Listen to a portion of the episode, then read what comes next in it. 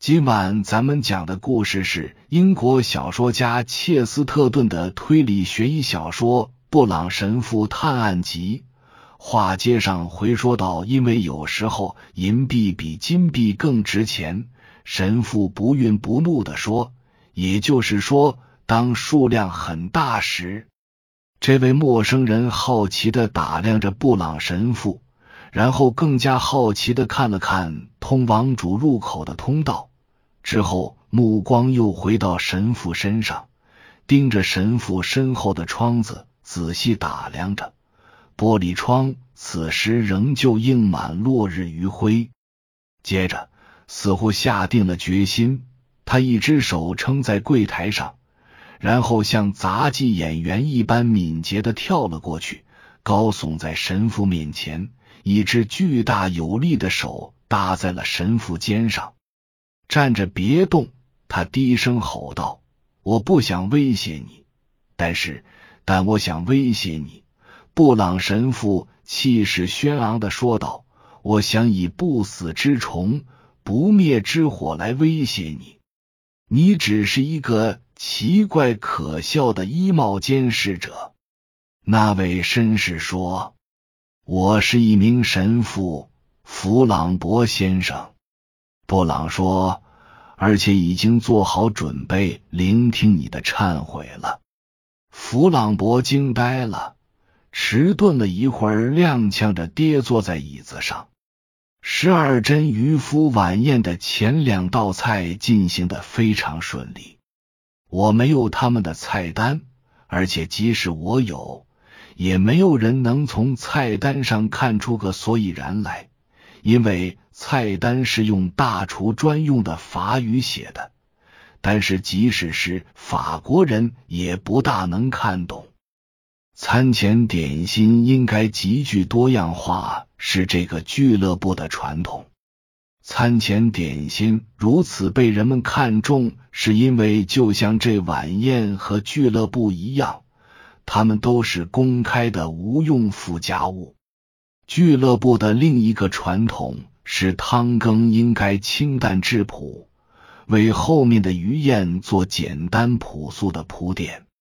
他们间的谈话生疏而无关紧要，不知不觉，整个大英帝国都被这种空谈支配着。就算无意中被一个普通英国人听到，他也都不会有所察觉。两党的各内阁部长也都表现出虚情假意、毫无趣味的和善，以其教名互称。激进的财政部长因敲诈勒索被整个托利党所斥责，而这些人却称赞他抽象的诗歌和猎场里的马具。托利党领导人则因独断专行为人们所厌恶。但却成为话题人物。总的来说，却还是受到好评，并且被称为宽容的自由主义者。不知怎么的，政客总是重要人物。然而，让他们备受重视的却不是其政见。主席奥德利是一位和善的长者，至今仍戴着格莱斯顿式领带。他是一个理想稳定型社会的象征。他从未做过什么事，更不用说做错什么事了。他反应不快，也不是特别的富裕，但只要他想做什么，就会树立目标，马到成功。没有任何政党能忽视他。只要他想进内阁，他就一定能进。副主席切斯特公爵是个年轻、轻轻、前途光明的政客，也就是说，他是个令人愉快的年轻人，有着一头金发和一张雀斑脸，才智平平，却拥有大量地产。在公众场合，他总是十分引人注目。他的处事原则也十分简单。当他想到一个笑话时，就马上说出来，人们夸他聪明；而当他想不出时，就表明这不是应该谈笑风生的时候。这时人们称赞他有才能。私下，在自己社交圈的俱乐部里，他就像一个还在上学的小男生一般直率而愚笨，惹人开心。奥德利先生从未参与政事，待人接物也稍有些严格。有时，他甚至说一些话来暗示自由主义者和保守者之间还是有些区别的，这让他的同伴十分尴尬。他自己是个保守派，甚至在私生活上也是如此。他有一头垂到衣领的褐色卷发。就像过去的政客一样，从后面望去，他就像大英帝国正需要的人一样；而从前看，则像一位性情温和、生活放纵、生活在奥尔巴尼的单身汉。实际上，他也确实住在那。先前已说过，这露天餐桌共有二十四张座位。但俱乐部只有十二位成员，这样一来，他们刚好都可以坐在餐桌靠里面的一边，奢华的享受这花园美景。因为没有人坐在对面挡住视线。在这个季节，即使暮色有些苍寂，但花园中仍旧花团锦簇，色彩鲜艳动人。主席坐在一行人的中间，副主席则位于右边的当头。当十二名客人刚坐下时，十五名侍者按照酒店惯例，由于某些不得而知的原因，背靠墙壁站成一排，就像士兵列队给国王检阅一样。而酒店老板则惊喜兴奋的向俱乐部成员鞠躬。好似之前从未听说过他们一般，但当客人刚要开始用餐时，这一列侍者立马就消失了，只留下一两名悄无声息的收发餐碟。至于酒店老板利福先生，当然早就谦恭的退下了，但要说他再也没出现在宴会上是夸张，甚至是无理的。当主要的鱼宴上上来时，我该怎么描述呢？那形象生动的身影，充分说明他就在附近徘徊着。这道神圣的鱼宴由在粗俗的人来看，一个巨大的布丁组成，大小和形状都如同婚礼蛋糕一般。在布丁中间有许多非常鲜美的鱼。它们早已变形，失去了天主赐给它们的形态。十二渔夫拿起他们引以为傲的鱼刀、鱼叉，严肃庄重的切起布丁来，好似这每一寸布丁都贵如其银质的刀叉一样。据我所知，事实也的确如此。人们都热切的、默默的吃着。只当那位年轻公爵的餐碟几乎空了时，他才发表仪式般的讲话。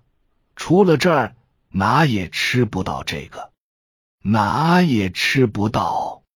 奥德利先生转向公爵，低沉的说，并数次点了点他那令人尊敬的头。奶也吃不到，肯定的，除了在这儿。我记得在安格莱斯咖啡厅。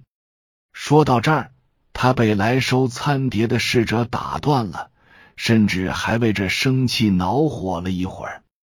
但是他又重回到那似乎十分有价值的观点上来。我记得在安格莱斯咖啡厅也能吃到，但味道比不上这儿。他说。像绞刑法官一样冷漠的摇了摇头，重复道：“比不上这样。”安格斯莱咖啡厅真是徒有其名。庞德上校说：“这是看起来他几个月来的第一次开口。”哦，是吗？我不觉得。切斯特公爵反驳道：“他是个乐观派，有些东西还是很美味的。你不能以一概全。”一位侍者快速走进房间，然后突然停步。他的停下像其脚步一样悄无声息。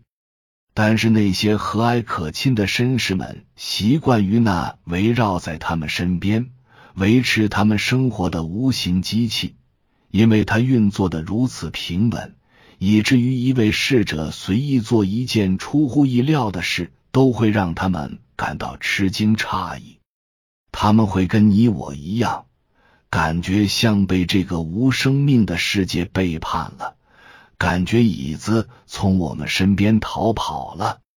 这位侍者再在那儿盯着看了几分钟，顿时餐桌边每个人都感到越来越强的耻辱感。这正是我们这个时代的产物，这是现代人道主义和贫富间可怕鸿沟的结合物。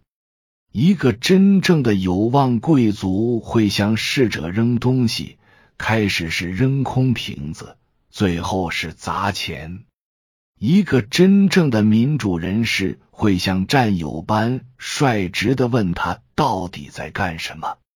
但是这些现代富豪绝不能容忍穷人靠近他们，无论是奴隶还是朋友。仆人们出的差错，只是令他们感到难堪的愚钝而已。他们不想变得冷漠无情，也害怕变得仁慈善良。不管这是件什么事，他们只想让它快点结束。这位侍者像患了僵硬症一般站在那愣了一会儿，然后转身飞速跑出房间。当侍者再次出现在房间里时，或者准确的说是在门外时。身边陪同着另一侍者，他俩激烈的低声交谈，并打着手势。一会后，开头的那位侍者走开了，只留下后来的那位。之后，他又带回了一名侍者。待到第四名侍者也加入到了这次仓促的聚会中时，奥德利先生感觉很有必要打破沉默。表现出他的老练，他没有用主席锤，而是高声咳了咳，然后说：“年轻的流浪者在缅甸做得很好，现在世上没有哪个国家能。”说着，第五名侍者箭步冲到他身边，对他耳语道：“抱歉，有非常重要的事情，我们老板能跟您说几句吗？”主席慌忙的转过身，一片茫然的看见利弗先生笨重的快步走向他们。其实，这位老板的步子仍与往常一样，但他的脸色却绝不平常。往常是温和的古铜色，现在却是病态的蜡黄色。请原谅我，奥德利先生。他气喘吁吁的说：“恐怕您的刀叉放在鱼碟上，一块被收走了。”哦，我想是有这么回事。”主席温和的说。“您看见他了？”酒店老板激动的喘着问：“您看见收走您东西的侍者了？您认得他吗？”那个侍者。奥德利先生愤慨的回答说：“当然不认识了。”弗利先生痛苦地摊开双手说：“我从来没有派他过来，我不知道他什么时候又是为什么过来。我让我的侍从过来收碟子，但却发现碟子已经被收走了。”奥德利先生此时看起来迷惑不解。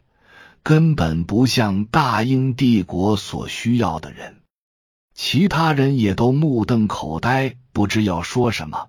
除了木头人庞德上校，他似乎被这一击变得反常起来。他唰的从椅子上站起来，其他人都坐着。他用眼镜框夹住镜片，好像半忘记如何开口说话似的，低声粗哑的说：“你的意思是，某个人偷了我们的银质鱼刀叉？”老板更加无助地摊开双手，一瞬间，坐在餐桌边的所有人都站了起来。你所有的侍者都在这了吗？上校之问道。他的声音不高，却尖锐刺耳。是的，他们都在这了。我注意到了。年轻的公爵高声说道，同时把他那张娃娃脸凑到人群中来。我进来的时候，总要数一数他们的人数。他们并排靠着墙站，这看起非常奇怪。以上是由奶锅大叔给您播讲，感谢收听。每天晚上二十一点三十三分准时开聊。